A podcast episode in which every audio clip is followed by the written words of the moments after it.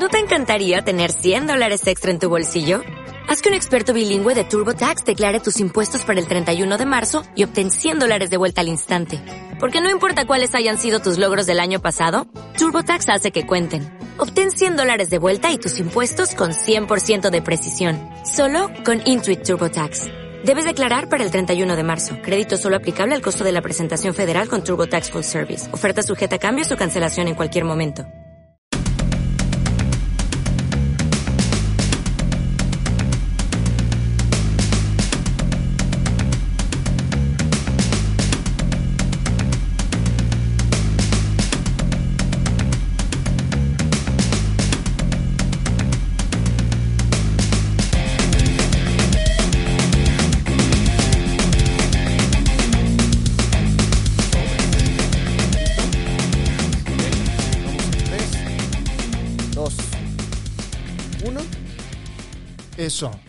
Bienvenidos amigos, amigas, ¿qué tal? ¿Cómo les va? Amigues, a una emisión más de Status Culo. Mi nombre es Carlos Vallarta, una vez más en el formato al que usted está un poquito más familiarizado, que es el de yo diciendo aquí mis pendejadas. Solo, ¿no? Eh, estamos ahorita... eh, no, no grabamos un mismo día, por si alguien tenía la duda, para descartar las dudas. Grabamos conforme vamos teniendo tiempecillo, eh, llevábamos un ratito sin grabar, ¿no, Manix? Llevamos como un mesecillo, dejamos ahí grabado, como tres semanas, ¿no? Sí. eh, saliste a varios compromisos de la comedia afuera en la, en la, en el, en distintas partes de la República y entonces habías dejado adelantado algunas cosas. Hemos adelantado unas cosillas, pero ya se nos acabó el material de respaldo y estamos aquí otra vez grabando, Manix. Que este, bueno, tendríamos, entre comillas, una semana de para cuando saliera, ¿no? Ah, para el público, sí. Para el público. Eh, ¿Cómo estás, Chine? Antes Bien, bien, bien. ¿Y tú? Hace rato estaba este, viendo los comentarios en el, en el chat. Saludos a toda la pandilla que se mete al chat de, El chat de, de Status vivo. Culo, el en vivo. el en vivo. Este, estuvimos ahí, eh, bueno, yo no estuve porque estuve haciendo unas cosillas, nada más pude mandar ahí un mensajito, pero ahí estuvo la bandera, viéndolo completamente en vivo.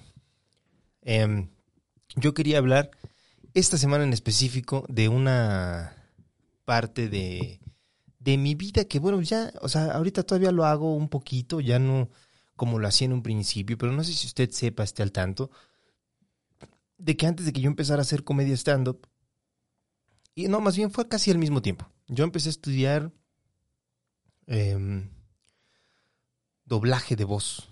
eh, por ahí de... En 2011 empecé a estudiar.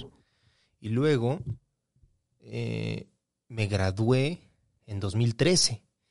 Ya cuando estaba yo viviendo solo aquí en la Ciudad de México. O antes, no me acuerdo muy bien. Yo me vine a la Ciudad de México el primero de mayo de 2013, desde Chicoloapan. Ya a vivir solo en un cuartito ahí, en una casa en la que rentaba ya atrás del Estadio Azteca. Pero yo empezaba a hacer, eh, ya estaba trabajando de en doblaje. Hacía cosas muy pequeñas, pero ya estaba empezando. A mí me dieron chance mis maestros. Haga, haga usted de cuenta, yo fui a una escuela que se llama Alegro, que está aquí en la eh, Alcaldía Benito Juárez. Y eh, yo fui a esa escuela en, en 2011, me inscribí, me aceptaron, estuve tomando las clases, estuve tomando clases pues, dos años, como bien lo indica el tiempo que, que estuve. Le comento que yo salí de ahí en 2013, pero me dieron empezar, me empezaron a dar chance. Cuando tú empiezas a estudiar doblaje, empiezas eh, obviamente con clases de todo tipo, eh, las clases de actuación, las clases que de radio, eh, la cabina, la locución comercial, este, te dan clases obviamente de actuación normal en un escenario. Hay un pequeño foro en la escuela Alegro donde nuestro maestro de actuación, tuvimos varios maestros, nos daban clases, ¿no? De metodología y cómo actuar y la expresión del cuerpo y todo este tipo de cosas que obviamente yo no aprendí muy bien porque no me estoy dedicando de lleno a la actuación en el escenario. O igual y sí, o sea, la comedia tiene un poquito de eso. El stand-up tiene actuación, que su locución se podría decir, porque obviamente tienes que utilizar la voz. eh, tiene un poquito de muchísimas disciplinas. Es una disciplina artística que tiene varias cosas, ¿no? Pero en específico, la clase de actuación en doblaje, la que tomábamos en ese entonces, eh, estaba más enfocada al pedo, pues, a utilizar las herramientas del cuerpo, de la voz, eh, cómo está distribuido el escenario, ¿no? Porque puedes dar un paso en falso ahí mientras estás actuando y te caes a la verga y te podrás llevar un premio a la comedia del año cuando lo que estábamos haciendo era un drama bien fuerte, ¿no? Entonces estábamos tomando clases ahí de, de actuación y también lo más chingón de todo, obviamente, la, la Escuela Alegro es una escuela de una actriz de doblaje que lleva muchísimo tiempo que se llama Lobe Santini y eh, en ese entonces cuando yo entré, aparte de las clases de actuación que nos daban en el foro, teníamos las clases de doblaje, que era obviamente lo que más me mamaba a mí. Estaba también la clase de locución en la que nos metían a la cabina, leíamos el texto y nos decía el directo, el, el profesor más o menos como, mira, este texto lo tienes que decir de este modo y tienes que hablar un poquito de este, de este. Había como diferentes locutores, me acuerdo, el locutor este juvenil. Tienes que dar intencionalidades, ¿no? Ándale. Así de, no, Tú pues, también, ¿no? yo, yo no tomé clases de locución, Pero, pero... ¿se las daban en comunicación? Eh, no, en, eh, ah, bueno, en, en la carrera sí te dan ahí alguna clasecilla, pero más yo aprendí como a dirigir Ya. en este ya trabajando en el radio.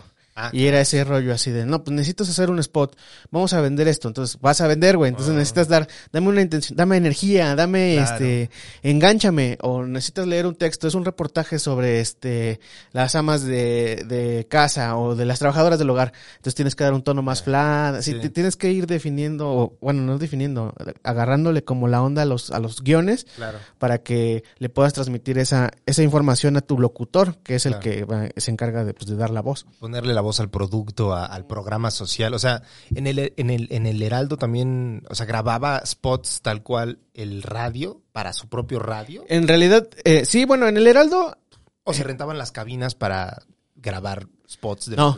En el Heraldo se, se grababa nada más las cosas que eran de, de ahí. Ah, Este, los reportajes del, el- los reportajes del Heraldo, los, este, las rúbricas del Heraldo, los, los spots. En el Imer era donde ya ibas, este, bueno, que ahí fue donde yo empecé. Ajá. Este, grababas algunos reportajes para otras cosas, este, grababas, este, rúbricas y también, y, y por ahí anduve también grabando cosas para comerciales, spots. Y entonces ahí sí era donde ya le, le hablaban a un locutor, iba a la cabina Ya. y este, no, pues vamos a grabar unos, eran los de Codere, los de los, los casinos. Los casinos. Ajá, y también me tocó grabar unas cosas de, de, ah, ah, ¿De qué, Manix? de Galloso, De los, fune- de los funerales. Sí.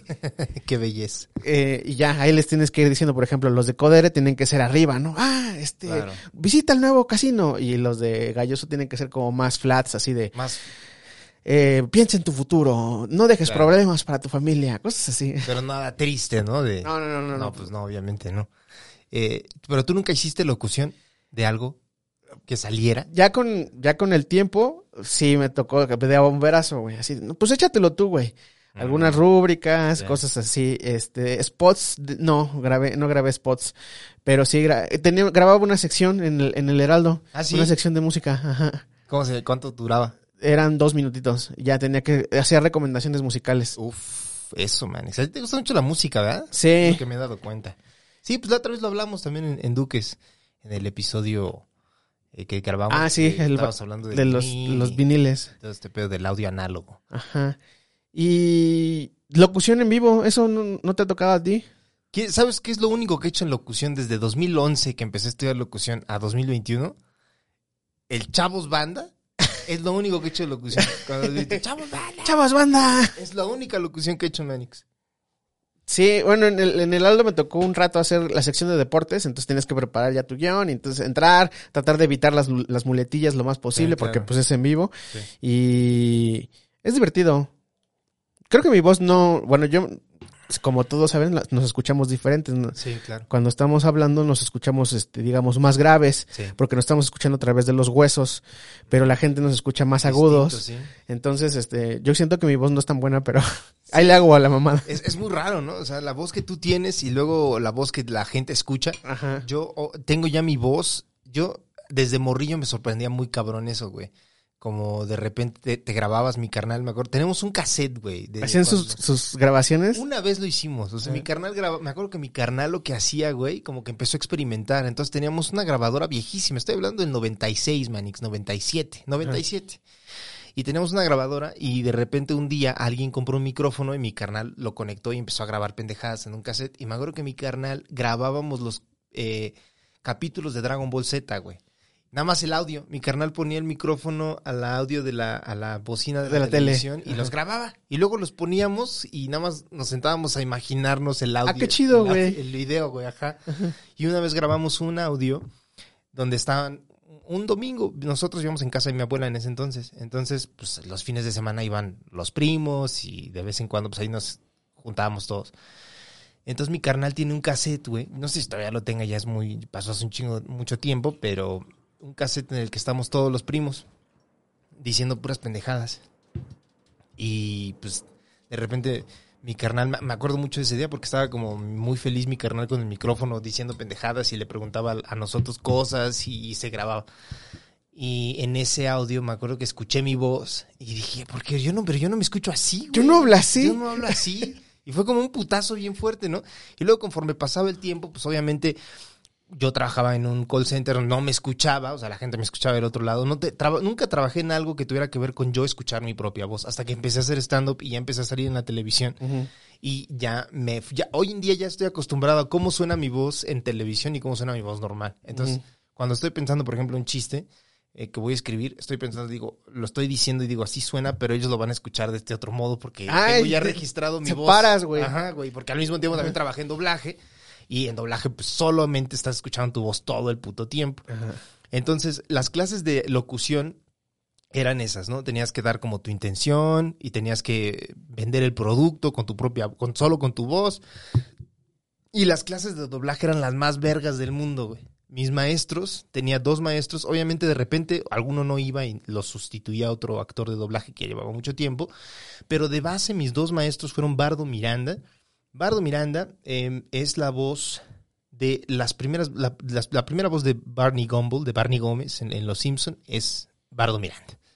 Eh, también hizo la voz de, eh, creo que tal vez la más, la más popular, al menos para mí, era Soun Tendo, el papá de Akane en, en Ranma Órale. medio. Sí, era muy cagado. Ajá. Es, es- es- y ese güey es, es, es muy cagado eh, haciendo la, la voz. Y el otro día que estaba viendo el documental de 1994 en Netflix, Ajá. él era la voz de la campaña de Cedillo, güey. ¿Ah, sí? Mi maestro, ajá.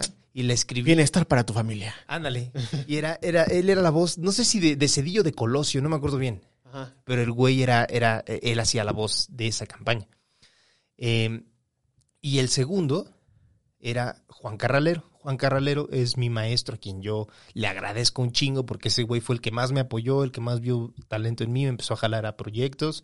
Y Juan Carralero es quien hacía la voz por mucho tiempo de Will Smith y de repente se la quitaron y ya no se la daban y de repente se la dan, luego no se la dan, pero pues en El Príncipe del Rap él es, Él es. él es Will Smith y en las, las primeras dos de Hombres de Negro él es la voz de, de Will Smith. Día de la Independencia también, ¿no? Día de la Independencia, Ajá. exactamente. Y yo era muy fan de él desde antes de entrar a, a doblaje, porque mi carnal y yo éramos bien fans de volver de Hombres de Negro, pero la versión doblada, porque la- así la pasaban en el cine. Ajá.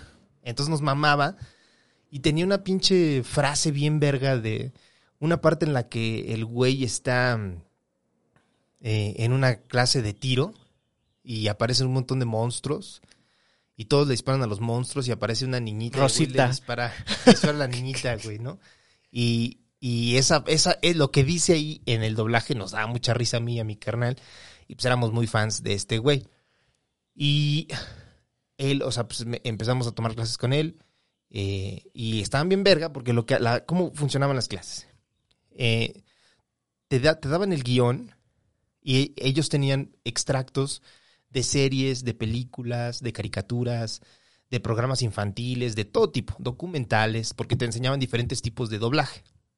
Entonces lo que hacían es que te ponían la, eh, la, la escena, te daban el, el texto, te metías a la, a, la, a la cabina y te enseñaban cómo tenías que leerlo. Ahora, el doblaje funciona en tu texto, tienes 25 palabras o bien creo que 15 segundos o 25 segundos, no recuerdo bien, eso se le llama un loop. Un loop es lo que te van a pagar Es lo que cobras, ¿no? Ajá. cuando vayas al estudio. Entonces, eh, en el guion ya viene separado por loops, pero tú no tienes que preocuparte por eso. Tú tienes que preocuparte por lo que dice el texto y por eh, practicarlo al mismo tiempo que están los güeyes en el video diciendo su Hablando, ajá. Una de las cosas que tienes que cuidar, que es creo que de las primeras cosas que te dicen es las labiales. ¿Qué son las labiales, estimado? Pues escucha. Cada vez que un personaje dice la M, la P o la B, La B. está cerrando el hocico. Entonces, si usted ve que el personaje en televisión está haciendo una de esas letras, pero la traducción al español no tiene ninguna labial que pueda ser M, P o B, tienes que buscar una que sea un sinónimo o lo más similar a la palabra para que quede bien. Para Y que es- sincronice con los labios. Exactamente. Con, con la boca. se sincronice. Eh, entonces, eh, es de las primeras cosas que le enseñan a uno.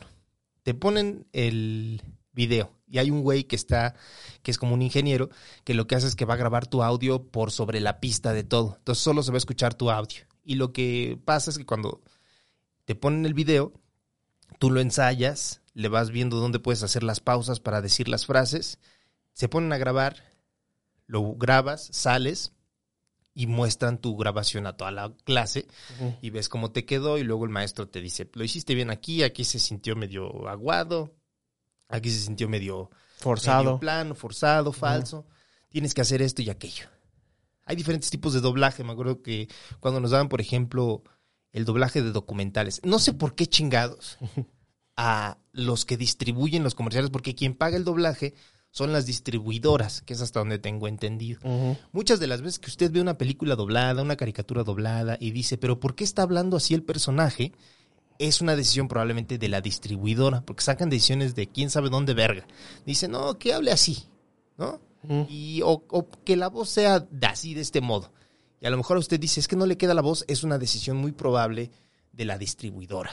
O el cambio de nombres de la distribuidora. Cuando tú llegas a grabar, eh, te dice el director, bueno, tu personaje es tal.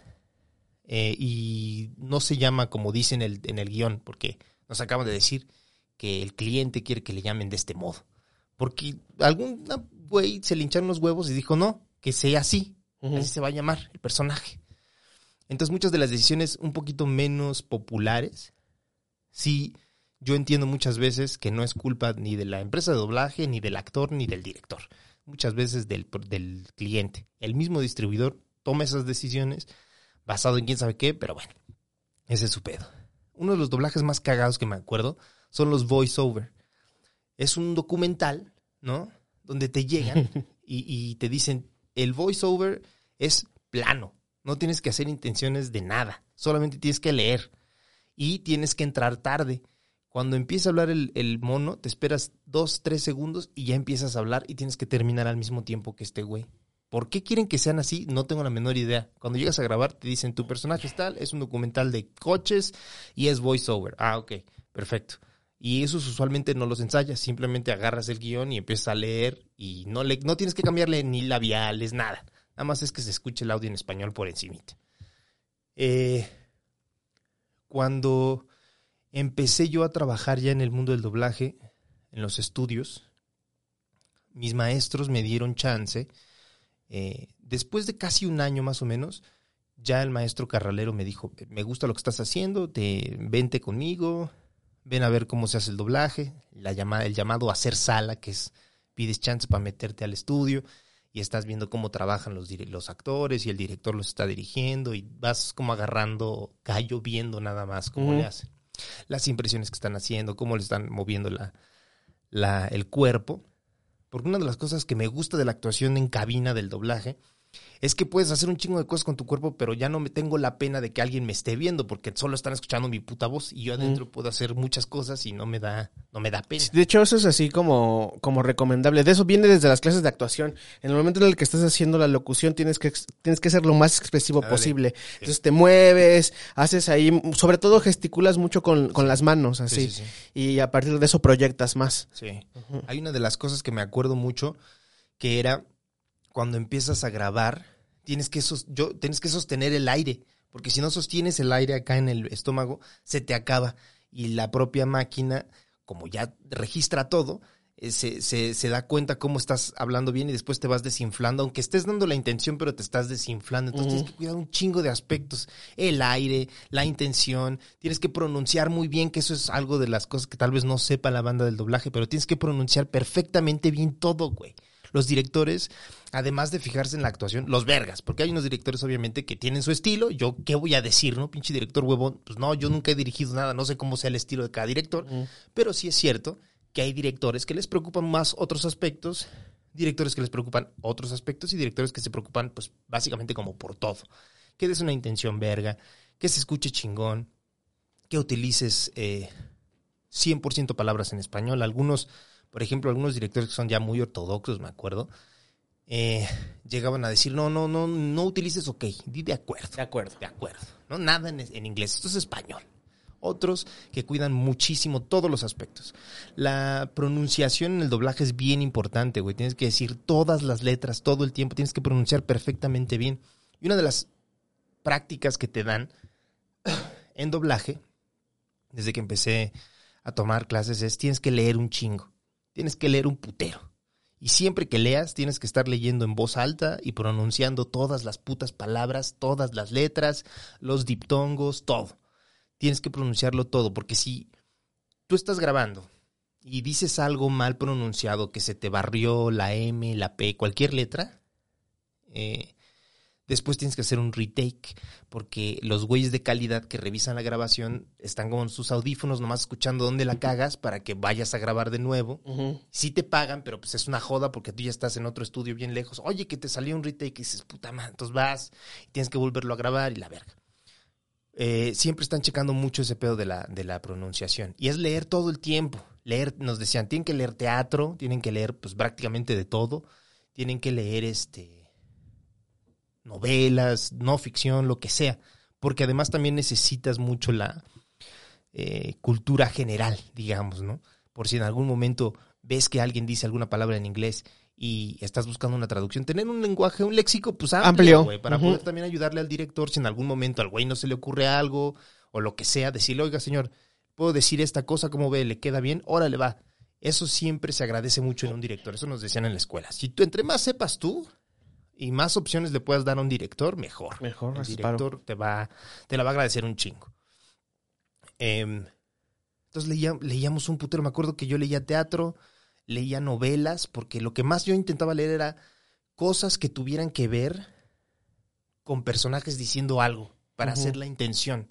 Y tienes que tener muchísimo cuidado al momento de grabar de tener un español neutro, ¿no? Mm, que es, es un pedo ahí que supuestamente lo que nos lo que yo recuerdo que me dijeron es el español neutro como se entiende tal cual pues es una tradición que ya traemos en, en Hispanoamérica que viene supuestamente de las empresas gringas que decidieron doblar sus películas en México ¿por qué? porque durante la época del cine de oro en México Hispanoamérica estaba muy acostumbrado a recibir esas películas mexicanas entonces se acostumbraron al acento, al acento mexicano. Entonces los gringos decidieron traer a doblar aquí sus pelis porque ya estaban acostumbrados a ese tipo de acentos. Entonces lo que hacían era, pues, obviamente, por ejemplo, en el libro de la selva, ¿no? Que sale Tintán. Tintán haciendo a Balú. Pues, obviamente tiene que bajarle un poquito a este acento pachuco y del norte y de Tijuana y hacerlo un poquito más neutral, más para niños. Eh, hay una excepción ahí, creo, de en esa época cuando mandaban esas películas a doblar aquí a México. También hicieron, por ejemplo, la de Pinocho, pero esa la doblaron en Argentina porque querían que sus personajes tuvieran ese como acentillo italiano. Italiano. Entonces la Órale. mandaron a doblar a Argentina y se escucha tal cual. Si tú escuchas a Pinocho, está diciendo la she en lugar de la i de la y. Mm, Está porque la mandaron a doblar justo por eso querían ese acento italianito. Eh, pero lo chingón de ese entonces era que era un trabajo de actuación, era volver a actuar la película, era volver a interpretar la película, cambiarle sus cosas, aplique, tener que hacerle su adaptación.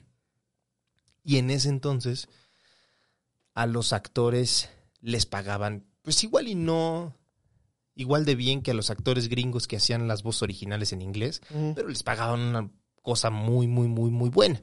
Como si estuvieran haciendo una película, digamos que, que de su propio eh, estilo, ¿no?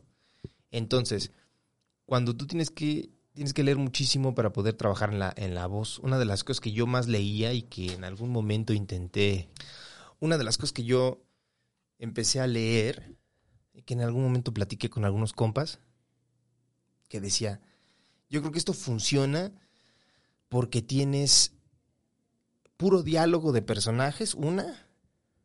Dos, tienes la referencia visual de cómo se vería el personaje haciendo y diciendo lo que está diciendo, que es eh, los cómics. Yo me acuerdo que en un momento empecé a leer cómics y dije, güey, esto está verguísima porque es como estar viendo al personaje haciendo la expresión y el pedo corporal y aparte solo tiene su diálogo. Entonces leía muchos cómics en algún momento y era como para interpretar. Entonces todo puto tiempo estaba en mi casa leyendo y se, o sea, se, todo el tiempo me la pasaba estudiando y practicando en casa. Eh, cuando empiezas ya a ir a, doblaje, te empiezan a dar chance de poquito en poquito. No te empiezan a dar, obviamente, personajes así de putazo, pues no. Eh, lo primero que te empiezan a, para lo que te empiezan a llamar es para ambientes. ¿Qué es un ambiente? Ajá, El llamado ambiente. Está la película Ryan Reynolds eh, en una comedia romántica con una... Pinche gazpacho, mira. Gazpacho. Vente. Ven. Ah, mira, ahí vaya contigo. Ryan Reynolds. Está Ryan Reynolds en una comedia romántica, una rom-com. Y después de eso, está con un bar, en un bar con la actriz principal. Entonces se, escucha gente murmurando en el bar. Y el ambiente son cuatro o cinco actores de doblaje, seis, que están ahí adentro diciendo pendejadas como si estuvieran en un bar. ¿Y ahí te dan chance de echar el chascarrillo? O, claro, sí. ¿Sí? ¿Es más libre? Pero también hay directores que son muy mamones. Es que no sé si decir mamones, güey, porque también muy clavados. Muy clavados en su chamba y dicen, güey, a ver, están en un bar, pero miren, este es un bar, eh, porque también nos decían en la escuela, o sea, hay, podrá decir que el ambiente es tal cosa, pero, güey, también tiene su chiste, porque, ok, un ambiente de bar. Eh, pero, ¿qué tipo de bar es, no? Es un bar universitario, un bar en un barrio ahí medio culero, es un bar de pilotos en el aeropuerto, pueden ser muchos tipos de bares, ¿no? Bar de periodistas, de abogados, usualmente sí te dicen, mira, este es un bar ahí de unos abogados que están acá, entonces la plática tiene que girar en torno a cosas de abogados, ¿no? y los directores están muchas veces escuchando a ver qué pendejada dices. Me acuerdo que tienes que mantener el español neutro, güey. Tienes que mantener el español neutro. No puedes usar mexicanadas. Tienes que mantener un español neutro. Y muchas veces eh, tienes que pensar, por ejemplo, ¿qué diría en un ambiente de abogados? No sé, puedes platicar, oye, ¿cómo ve el caso de tal cosa? ¿No? Ah, va muy bien. La demanda de. Ay, te puedes poner a platicar con otro, otro actor ahí. No, vamos, va muy bien. Creo que eh, vamos avanzando eh, bastante bien. Hemos logrado hablar mucho con el, el la persona que estamos defendiendo, el testigo está en toda la disposición de cooperar. Qué bien, me parece muy bien, qué lindo que estés haciendo ese tipo de cosas. ¿no? puedes empezar a decir pendejadas al azar. me acuerdo que cuando estábamos em, en las clases de doblaje, también nos daban clases para entender cómo es un ambiente. Entonces nos metían a la cabina y pues obviamente cuando empiezas no sabes qué pedo y empiezas a decir cualquier pendejada. Entonces el director escucha las pendejadas que está diciendo y para todo y dice, a ver, ya, ¿quién dijo esa pendejada? ¿no? Y me acuerdo que en una de las clases estábamos diciendo, a ver, este es un ambiente de cafetería de universidad, ¿no? Este, pásenle. ponen a vender cosas, ¿no? Y creo que un güey estaba diciendo, pásale, pásale, tenemos molletes, decía, en un ambiente de universidad gringa, güey. Tenemos molletes, tenemos... Tacos, este, no sé. güey, ese tipo de cosas. Chilaquiles. Chilaquiles.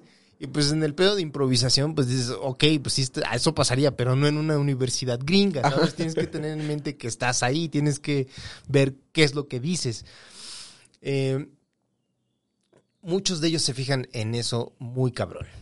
Eh, me acuerdo en un ambiente que tuvimos una vez, porque es algo muy chingón. O sea, yo les digo, yo empecé esto en 2012, finales de 2012, eh, y estuve todo 2013, 2014 y 2015. Y me salí a, a mediados, a finales de 2015 para dedicarme ya de lleno al stand-up y pues no me arrepiento sí lo extraño mucho porque es una pinche profesión bien verga. Ese es uno de los problemas grandes con el doblaje, creo yo.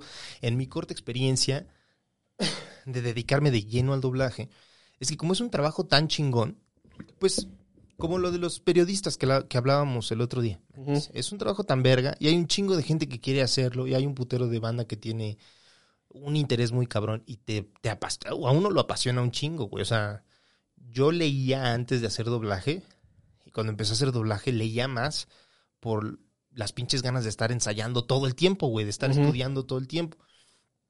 Y se aprovechan mucho, muchas veces algunos estudios, algunos directores, se aprovechan algunos estudios en el aspecto de que te llaman a grabar y se tardan un chingo en pagarte, o no te pagan, o te pagan bien poquito, pero como saben que hay putero de banda que quiere hacerlo y que les apasiona. ¿Ya no lo quieres tú? Ah, mira, ese güey. Exacto. Tengo 10 cabrones más que pueden hacerlo. Y es uno de los trabajos más chingones, la neta. Cuando empiezas a trabajar en una... eh, cuando te llaman para trabajar en una película que es... es- o sea, que es... de- de- a ver, es como muy chido, disfrutas mucho. El problema es que como trabajas un chingo, muchas veces ya ni te acuerdas que tú trabajaste en qué. Ah, sí. Entonces, lo que así decía era como que luego prendes la tele y dices, ah, no mames, mira, ese es- yo hice esa voz, ¿no? Y Ajá. ahora me acuerdo que hice no sé en qué puto estudio. Por cierto, no me han pagado. Ajá, no me han pagado, güey. Está muy cabrón porque cuando yo empezaba, había un grupito, o sea, empecé con mi grupito, obviamente, de, de compañeros que estudiaron en mi escuela, otros que estudiaron en otra escuela. Casi todos son, eh, estudiaron actuación de cierto modo y después se metieron a una escuela de doblaje para refinar su, su, o sea, para dirigir perfectamente hacia dónde querían dirigir su actuación, ¿no? Su arte. Y empecé con un grupito de, de amigos y esto fue en 2000, finales de 2012. Y hoy en día ya pasaron, pues qué, nueve años casi. Y muchos de esos güeyes siguieron en doblaje, llevan nueve años en doblaje. Y ahora que volví a hacer ciertas cosas, los, vol- los volví a topar algunos de ellos y dije, no mames, ya están dirigiendo, güey, están haciendo personajes bien verga. Uno de ellos es hoy en día la voz de, de Tom Holland en, en- en las de Spider-Man. las de Spider-Man, órale. Es- Él estudió conmigo, este, eh, Alberto Bernal, que le mando respeto. eh, Pablo Mejía, Oscar López, muchos, un chingo de actores con los que empecé. Cuando los volví a topar, me dijeron, ¿qué pedo, güey? ¿Cómo estás? Estamos bien, te hemos visto en, en tu En- Netflix. en Netflix. Ajá. Y están dirigiendo, están haciendo personajes fuertes. Eh, un amigo hizo, me acuerdo, creo que hizo a Daniel Kaluuya en la de Get Out, creo. Órale. Y dije, órale, o sea, está cabrón, o sea, han logrado hacer cosas muy cabronas, dirigiendo, dirigen cosas muy, muy chingonas. Uno de ellos, con los que también empecé, él, él empezó ya, o sea, porque cuando empiezas a hacer doblaje, te empiezas a reportarte, que es, señor director, señora directora, mi nombre es tal, me reporto. Usted dirá... Si le sirvo para algo. Para lo que sea, aquí estoy, ¿no? Mi nombre es tal. Y ya, los que se acuerdan mucho, el chiste es estar ahí picando piedra que se acuerden tu nombre y un día estén viendo un ambiente y digan, "Ah, pues vamos a meter a este güey, ¿no? Ujú. Y em, me acuerdo que eh, una de las cosas cuando empiezas a hacer eso es porque los profesores de tu escuela ya te dijeron, ok, ya te veo chido, puedes empezar a reportarte. Vas, ajá. Entonces, ¿Y ahí mismo en la escuela te conectan para reportar? pues eh, algunas veces dirigen alguna cosilla y te, te, te, te dan que un papelito chiquito. Ajá. Eh, te digo, pueden, te pueden llamar para ambientes, que es lo más común que llaman para los que van empezando.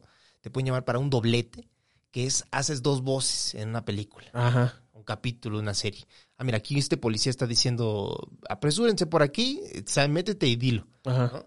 Y luego vámonos a un tiempo, porque tienen time code, ¿no? Y te dicen, esto pasa al principio de la película.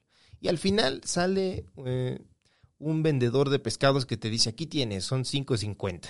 Y haces la voz. Ay, ese policía se parece como al vendedor de pescado. Exacto, pero, o sea, lo que te dicen es el chiste en doblaje que es hazme tu voz número 340. que es, cámbiale la voz, Ajá. hazlo distinto, velo, este güey está medio gordo, a ver, haz voz de gordo, ¿no? O sea, es una pendejada. Tienes que medio improvisar y ver cómo le haces para que no suene exactamente igual, Ajá. ¿no? Doble, o un triplete que es, haces tres voces. Después de eso empiezas a hacer papeles chiquitos. Después de eso empiezas a hacer ya papeles más grandes, depende de cómo te vayan viendo los directores. Eh, yo cuando me salí de doblaje, ya estaba haciendo personajes un poquito más grandes. Estaba Mm. teniendo, por ejemplo, personajes tipo La Ley y el Orden. Ok. Llegué a trabajar, de hecho, en La Ley y el Orden, espe- unidad de víctimas especiales. Eh, el- algún personaje ahí que sale, un policía, un malandro, Ajá. la voz de ese tipo de, pers- de personajes. Me acuerdo que hice también en ese mismo lugar donde doblaban las de La Ley y el Orden, hice la voz del el, como el, creo que tal vez fue el más grande que empecé a hacer, cuando empecé a hacer cosas ya más grandes, fue el, el coprotagonista de un drama coreano, me acuerdo que hice. un Órale. actor, ajá. Luego me empezaron a llamar para personajes secundarios en, en Hiciste, series. hiciste un K-drama, güey. K-drama, No mames, sí. ahorita esa madre está. ¡pah! Llegué a hacer... Seguramente la Puri te ha visto en algo, te ha escuchado en alguno, porque está bien clavada en los Sí. K-dramas. Yo solo, o sea, solo estuve en uno, ni Ajá. siquiera me acuerdo cómo verga se llama, pero era un doctor, el, eh, mi personaje. Ahí sale en doblaje wiki. Búsqueme un do- doblaje wiki, me citan en cosas que yo ni me acordaba. Hiciste un doctor y, y así como uniendo cables. ¿No hiciste la versión, bueno, la versión original de, de The Good Doctor? No, no, no, para nada. No, se llama de otro modo, se llama algo de cara de ángel. Una madre así se llamaba el drama. Eran como 20 capítulos, una madre así. Ah, hable. Y después de eso, empecé a hacer ya doble- personajes un poquito más grandes en, en- en series. Me acuerdo que me empezaron a llamar el director de la serie de Gotham para hacer personajillos. Órale. Y ahí fue donde el, el- el- cuando te dan un personaje que sale muchas veces, es recurrente en una serie, se le llama fijo. Tienes tu fijo. Y tienes que hacerme espacio para que vengas a grabar tu fijo porque Cada, ¿Y cada cuánto? ¿Cada semana? ¿Qué- ¿No? ya es un, ajá, ya es un, este, un compromiso que tienes. Porque si aceptas un fijo, es porque tu voz, quieren mantener la misma voz hasta siempre. Hay, hay, pero, o sea, un amigo que tengo que cuando él empezó a grabar, eh, o sea, por ejemplo, Padre de Familia, se ha grabado en muchos estudios. Se- cuando se movió al estudio al que están grabándola ahorita, le dieron una vez un personaje que salió en un episodio y después se lo volvieron a dar porque volvió a salir y a la fecha sigue saliendo y el güey sigue siendo esa voz cada vez que sale lo llaman y hace la voz eh, de ese personaje que se volvió un fijo de cierto modo. Entonces lleva años con el mismo puto personaje y tienes que tener como ese espacio de cierto modo darle si quieres empezar a tener personajes fijos lo chido del doblaje es que puede que no esté muy bien pagado pero si tienes muchos personajes fijos sacas ya un buen varo Mm. y aparte de fijos, te llaman que para hacer una película. Si te llaman para grabar una película, ahí sí te pagan más, porque si la película se va a estrenar en el cine, el dinero es muchísimo más de lo que te van a pagar si fuera una película para DVD o Blu-ray o Netflix. Entonces, cuando yo me salí en 2015, estaba haciendo ese fijo en, en Gotham, que era Lucius Fox. Y me acuerdo que pues ya dejé de hacerlo, ya no podía asistir. ¿Hacías a Lucius Fox, el de la tecnología de Batman? Ándale, pero joven. ¡Ay, güey! Pero- Y- y eras la versión joven de este... eh, ay, se me acaba de olvidar el nombre del... del- Morgan Freeman. Morgan Freeman. Ándale, pero en la serie. Ajá. O sea, no era, no, era- no era el mismo. No, era- sí, sí. ajá. Entonces, me acuerdo que me salí y empecé también por ese entonces a trabajar en otro estudio, fíjate. Y me acuerdo que en 2015, güey. Y que quedaba bien lejos, pero yo iba porque me caía muy bien el director que me invitaba a trabajar. Me- nos caíamos de huevos, eh, hablaba mucho conmigo, me, y me gusta mucho trabajar con directores. Me gustaba, a la fecha me gusta también, con directores que te dicen como lo que quieren y no te suena un absurdo en tu cabeza, como, ay, no seas mamón, ¿sabes? Ujú. Y cuando me dicen, quiero esto, y aunque sea mucho lo que te están pidiendo, pero todo tiene sentido en tu cabeza, me mama trabajar con esos directores. Y este güey era así. No me pedía demasiado, pero sí siempre hay unos directores que grabas y te dicen, no, a ver, ah, dilo de este modo. Y este tipo de directores me maman porque sí les, me- les gusta lo que están haciendo y están entendiendo como su producto. Eso me gusta. Y lo malo del estudio es que era uno de esos estudios morosos. Ah, no pagaban al tiempo. Fui a trabajar en 2015. 2016 me mudo a Guadalajara. Antes de que naciera mi hijo, me llaman por teléfono. Oye, te hablamos de tal estudio, man. Tenemos ya listo tu pago. Y digo, güey, eso fue hace un año, güey. Y yo ya vivo en Guadalajara. Y queríamos ver si pedías poner a grabar un personaje. Te pagamos y ven a grabar. Dije, güey, yo vivo en Guadalajara ya, güey. Ya, no mames, no sean cabrones. Y me acuerdo que cuando volví de Guadalajara a Ciudad de México en 2018, eh, pues obviamente tenía, todavía en estaba en contacto con algunos directores, actores de doblaje, de repente los tengo en Facebook, nos escribimos y lo que sea. Y me tocó ir a trabajar con un director y me dijo, ¿ya, vas, ya volviste a Ciudad de México? Le dije, ya, ya estoy aquí. Me dice, perfecto. Para ver si te puedo mandar ahí algunos, hacer pues, un llamado, ¿no? Que vengas a grabar algo.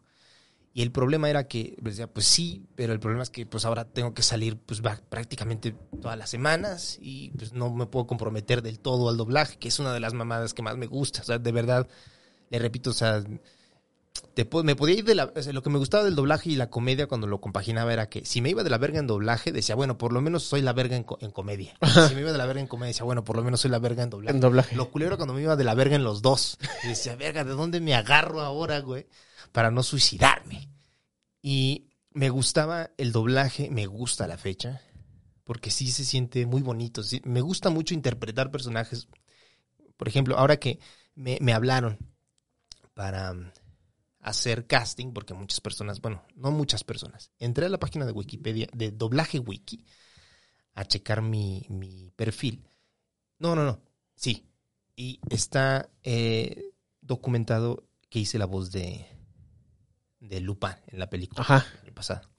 Entonces, en el perfil de la película de Lupa, en la parte de hasta abajo, de doblaje wiki, dice, no se, hici- no se hizo casting para la película, se asignaron los personajes de manera directa.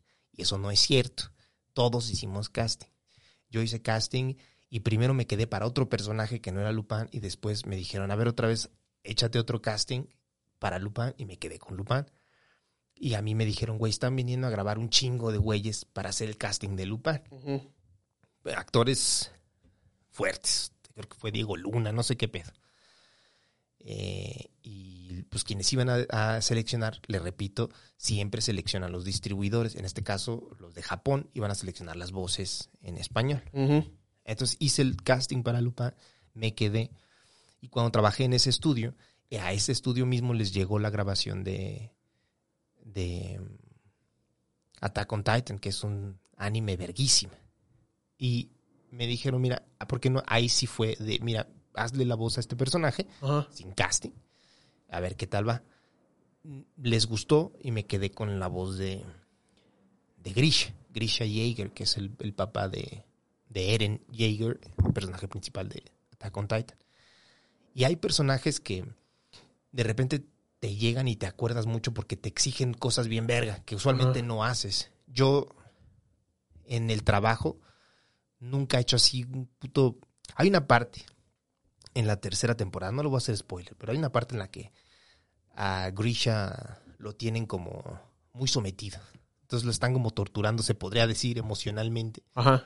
Eh, y el güey tiene que ver cómo matan a alguien que es muy querido para él. Entonces tiene que estar gritando y tiene que ver cómo se lo están comiendo, como algo bien feo.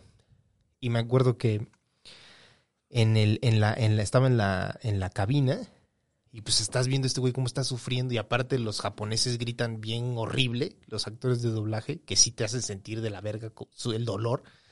Y me acuerdo que me estaba, me- sí estaba yo ya con mi mis ojos así ya llorosos, ¿no? En la, en la cabina del puto dolor de este güey.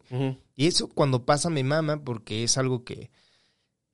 Ah, o sea, si yo tuviera que llorar, por ejemplo, en cámara, me daría un chingo de pena. Y una vez lo intenté y es como, ¡ay! Me da pena porque me están viendo. Y en la cabina, pues nadie te va a escuchar. El problema de cuando- te va a ver. Nadie te va a ver.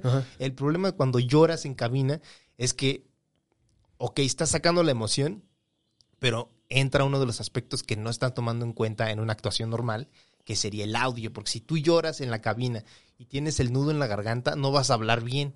Entonces, me acuerdo que ya se me estaba hasta el nudo en la puta garganta. Te empieza a quebrar la voz. Ajá, entonces ya no suena chido, güey, ya suena, suena mal para lo que necesitan. Entonces, sí me ha tocado hacer eso, o sea, no solo con Grisha, con otros personajes también en el pasado, eh, sacar como esa emoción. Lo del el, el- el- el método que dicen los actores. La verdad, yo nunca lo he aplicado en cámara, así, ¿no? Tal cual, saliendo a cámara, pero en doblaje sí lo he hecho. Agarrar como algo personal que tienes, y aparte siento que es más fácil, porque tú tienes la referencia visual de la película y ya te están hasta poniendo la musiquita triste y todo este pedo y puedes como dejarte llevar más en la, en la emoción. Eh, pero en una actuación tal cual frente a cámara nunca lo he, lo he hecho, la verdad. Creo que es una de las actividades más bonitas de, al menos que yo me acuerdo, de las que más me gusta hacer, eh, es el doblaje. ¿Tú te aprendes tus, tus libretos o, o po- o te dan chance de que llegues y... O sea, No, y- Manix, no. ¿En doblaje? Ajá. No, no, no. En doblaje no hay tiempo para leer el libreto previo, ¿no? Tú llegas y está tu guion y ahí lo lees. Y si tuviste suerte, el director te da ahí un, una backstory del personaje. Ah, pasó de esto, esto, esto, vas. Tres minutos, ajá. Tu personaje se llama así, tu personaje es un sheriff, Ajá. tu personaje se le murió su esposa, tu personaje es gay, tu personaje sufrió abuso, tu personaje es un alcohólico, lo que sea y está haciendo este pedo y ahorita está pasando por este pedo, vas. Y tienes que darle en chinga. Por eso también todo el tiempo la lectura de diálogos en, Mm. el, en el teatro y en, en- en las novelas y en los cómics es para entrar en chinga a la intención más o menos señalada. Siento que es más fácil. Bueno, no es fácil. O sea, tampoco quiero demeritar el trabajo de los actores de doblaje. Pero sí hay un estándar que es el español neutro te ayuda un chingo. A mí me ayuda un putero. Yo hoy en día cuando actúo fuera de doblaje y tengo que hacer una emoción, peco a veces de hablar en español neutro con esa emoción y pues en una no, o sea, en México te tiene que salir el acento mexicano. Ajá. Y en el doblaje tienes la ventaja de que te puedes apoyar en el español neutro para que tu emoción sea un poquito más, no sé, ¿Comprensible para todas las personas? ¿O para...? Ujú. no sé cómo decirlo. Al menos en mi caso es así, como que lo siento, lo siento más fácil, de cierto modo, pero también hay veces en las que siento más fácil la actuación frente a cámara. Es muy raro, es muy raro. Yo la verdad tampoco puedo hablar desde con la experiencia tan limitada que tengo, pero sí es una de las cosas que más me gusta, de las que más me, apasiona, la neta. Si pudiera yo volver eh, y estar presente más de lo que estoy ahorita en el doblaje, lo haría, la verdad. Está bien chingón. Es muy chingón el doblaje.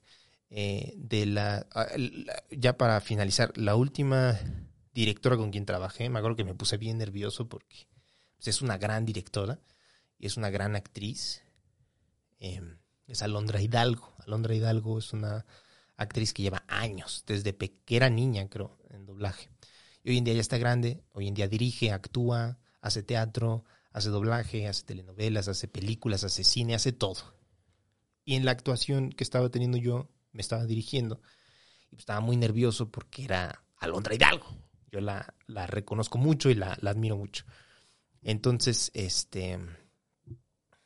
Era un videojuego que estábamos, Ujú. el que estábamos haciendo. Próximamente, ya les contaré cuál es, ¿verdad? Porque también haces videojuegos. Sí, es- yo entré por doblaje porque jugué Gears of War y vi que estaba doblado al español y dije, yo un día quiero salir en un doblaje y ya se me cumplió el sueño.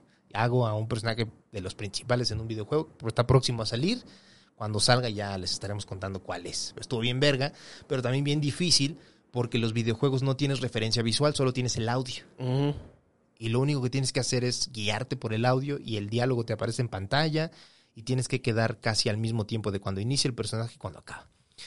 Y a pesar de que es más difícil, aparte, Alondra Hidalgo es bien lista para entender qué intención le está dando el, el actor original y qué situación está pasando. Porque como no tienes referencia visual, tienes que percibir, a ver, yo creo que está diciéndolo de este modo porque está, no sé, herido, pero no puedes saber nada, porque no estás viendo nada. Entonces, cada frase que yo decía, Alondra Hidalgo me decía, a ver, no, a ver, dilo así, está diciéndolo de este modo, creo que es este pedo. Y lo volví a decir.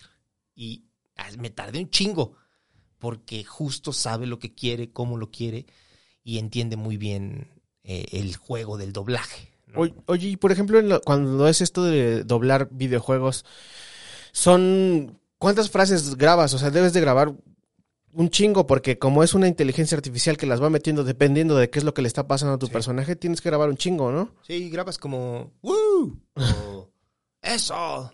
¡Por aquí! Ajá. Ese tipo de cosas. Y luego grabas los cortes de escena, que ahí sí ya es el diálogo.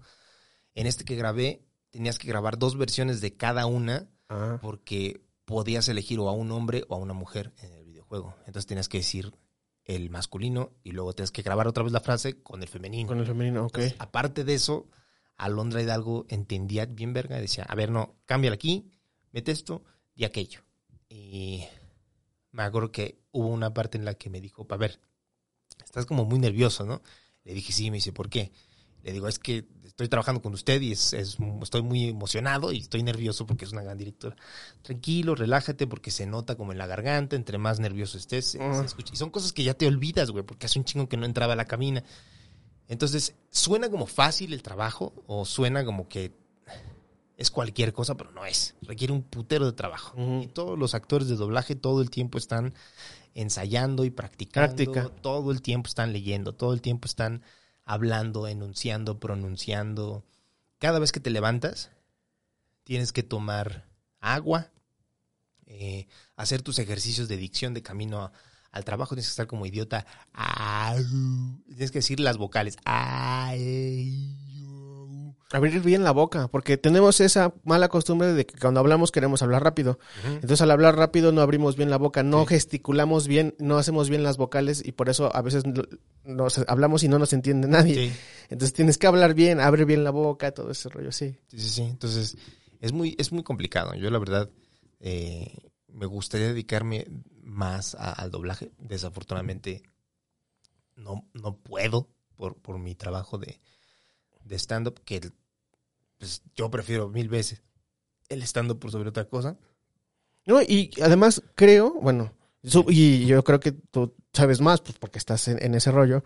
Este todo, y ya te lo había dicho una vez, eh, este, este rollo de que tengas la, la educación de lo de la locución y del doblaje, te ha ayudado un buen para este, expresarte de mejor manera cuando estás en el escenario. Muchas veces vas a ver a un güey y no le entiendes nada de lo que dice por lo mismo que estamos platicando, habla muy rápido, no se le entiende, y tú, tú gesticulas muy bien y este tienes eh, buena intencionalidad al momento de... Sí. Me gusta mucho, o sea, una de las cosas que más me gustó del doblaje, que nunca creí que tenía que ver con el doblaje, era esta como una eh, un estudio constante del lenguaje. A mí me mama el español, es más un lenguaje bien bonito. Y leer y aprender palabras nuevas y cómo las acomodas para que suenen chido. Que, bon- que suenen bonito, que suenen cagadas. Muchas veces cuando una frase está muy bien estructurada, a pesar de que la int- intentan que suene técnica, me mama y me da risa porque cómo se usan las palabras me gusta mucho. güey. Y siento que el doblaje me ayudó un putero en eso. Y en comedia hoy en día sí utilizo mucho la forma de estructurar las palabras para que eh, te den risa, pero de un modo sin que necesariamente sea el chiste tal cual. Solamente es como un extra, como la sal del chiste, para que quede más aderezado. Y sí, sí es, un- es una disciplina muy linda, muy bonita. Eh, tiene sus cosas malas, obviamente, directores mamones, eh, empresas que no pagan. eh, No sé, yo tengo la impresión ahí de que también es un círculo muy cerrado, ¿no? Que como que escogen siempre a los mismos. sí, sí hay una, una, eh, y yo también los entiendo, porque, o sea, si ves, por ejemplo, una película de un director famoso, casi siempre eligen al mismo cast. Y se entiende. Todo director se entiende bien con tal o cual actor, tal o cual actriz, le parece que tiene talento, le parece que a él le queda la voz de este personaje. Entonces muchas veces sí se, sí se puede decir que se eligen mucho, muy seguido a los actores más reconocidos, pero es porque ciertos directores se entienden más con esos actores. Mm. Pero sí es cierto también que los estudios de doblaje lo que buscan con- constantemente es nuevas voces. Mm. Y sí es como muchas veces la, la máxima de algunos estudios de queremos voces nuevas. Y hay veces en las que en los estudios se arma el cast según lo que quiera el estudio, no lo que quiera el director. Entonces el, el estudio arma el cast y selecciona a un director y le dice vas a trabajar con estos actores. Y ya, él ve. Oye, y ahorita, si tuvieras chance de doblar, algo- yo sé que también eh, te- eh, eres una de las personas que les mama este, este rollo de la cultura pop y todo. Si tuvieras que escoger un personaje ahorita que te gustaría hacer, ¿quién, quién, quién podrías hacer? Uf. Híjole, Manix. Pues la verdad me gustaría eh, hacer algún doblaje ahí de Kurt Cobain, la verdad. Sí me sentiría vergas. Ajá. sentiría como chido doblar a, a ese personaje. Tal cual. Ahora que, haga- que hagan una película. Estaría vergas, estaría muy vergas. Sí, estaría, estaría chido. Eh, me gusta mucho, o sea, me gusta mucho el, el doblaje y um, podrá sonar medio mamón, pero también me gusta cómo lo estoy haciendo ahora. Porque antes, pues básicamente agarrabas lo que te dieran. Y ahora sí he filtrado mucho lo que, lo que quiero hacer y, y se, me, me ha dado más tiempo de, de- de enfocarme más al personaje. Por ejemplo, con Grisha, si otro personaje anteriormente me lo hubieran dado, me hubiera dado poco tiempo de concentrarme en verlo. O sea, yo cuando me lo dieron, me adelanté a, a verlo en japonés, Mm. ver más o menos su historia, su backstory, ver cómo era él, cómo enfoca- trabajar más en el personaje, cosa que muchas veces porque tienes que hacer un putero no te da tiempo. Es lo que dices, que no te da, así de, con, con trabajos te dan así mm, tres minutos de back. Ajá. Y cuando me lo dieron la, primer, la primera vez, pues grabé unos episodios. Nunca creí que fuera a salir tanto. Y después me dijeron, oye, pues salió un chingo en las siguientes temporadas. Me adelanté, las vi, vi de qué trataba y me metí más en, la, en el personaje. Trabajé mucho con este pedo de. Pues él es el papá del personaje principal y sí utilizo mucho como el pedo de yo con mi morro y ese tipo de cosas. Que desafortunadamente pocas veces se te da la oportunidad de hacerlo porque haces un chingo de cosas eh, en doblaje, un putero de personajes. Y ahorita se me, se me, se me permitió y la verdad sí. Ahora, sí ¿Ya terminaste ese? Creo que ya. ¿Ya de grabarlo? Creo Órale. que sí, creo que ya acabaron las, las temporadas. No, no estoy muy seguro, pero siempre que me llaman, pues intento hacer un espaciecillo. O si estoy fuera, les digo, güey, pues estoy fuera, dame chance, regreso en tal, en tal día y me hacen el par. Qué chido. Pues sí, cada vez que vea usted un doblaje por allá y ve algo que no le gusta, eh, no siempre se trata del actor o del director. ¿eh? También recuerde que muchas veces las decisiones vienen del distribuidor, que nadie sabe por qué las toma. Pero bueno, ¿Y ahorita nada más tienes ese? ¿O tienes alguno más? Aparte del del videojuego. no, ya, es el único que he hecho. Sí, no, no, no he vuelto a trabajar en, en otra cosilla. Pero, em, pues lo que venga, man. Si es que tengo tiempo y, y se me hace vergas, le, le estaré aceptando el, el papel. Así es. Ahí está. Vamos a poner ahí tu contacto al final del video. Cualquier cosa, ahí estoy. Venga, Manis, pues muchas gracias, Padre Santo, por prestarnos los estudios de Casero Podcast para venir a grabar una emisión más de Status Quo. Claro.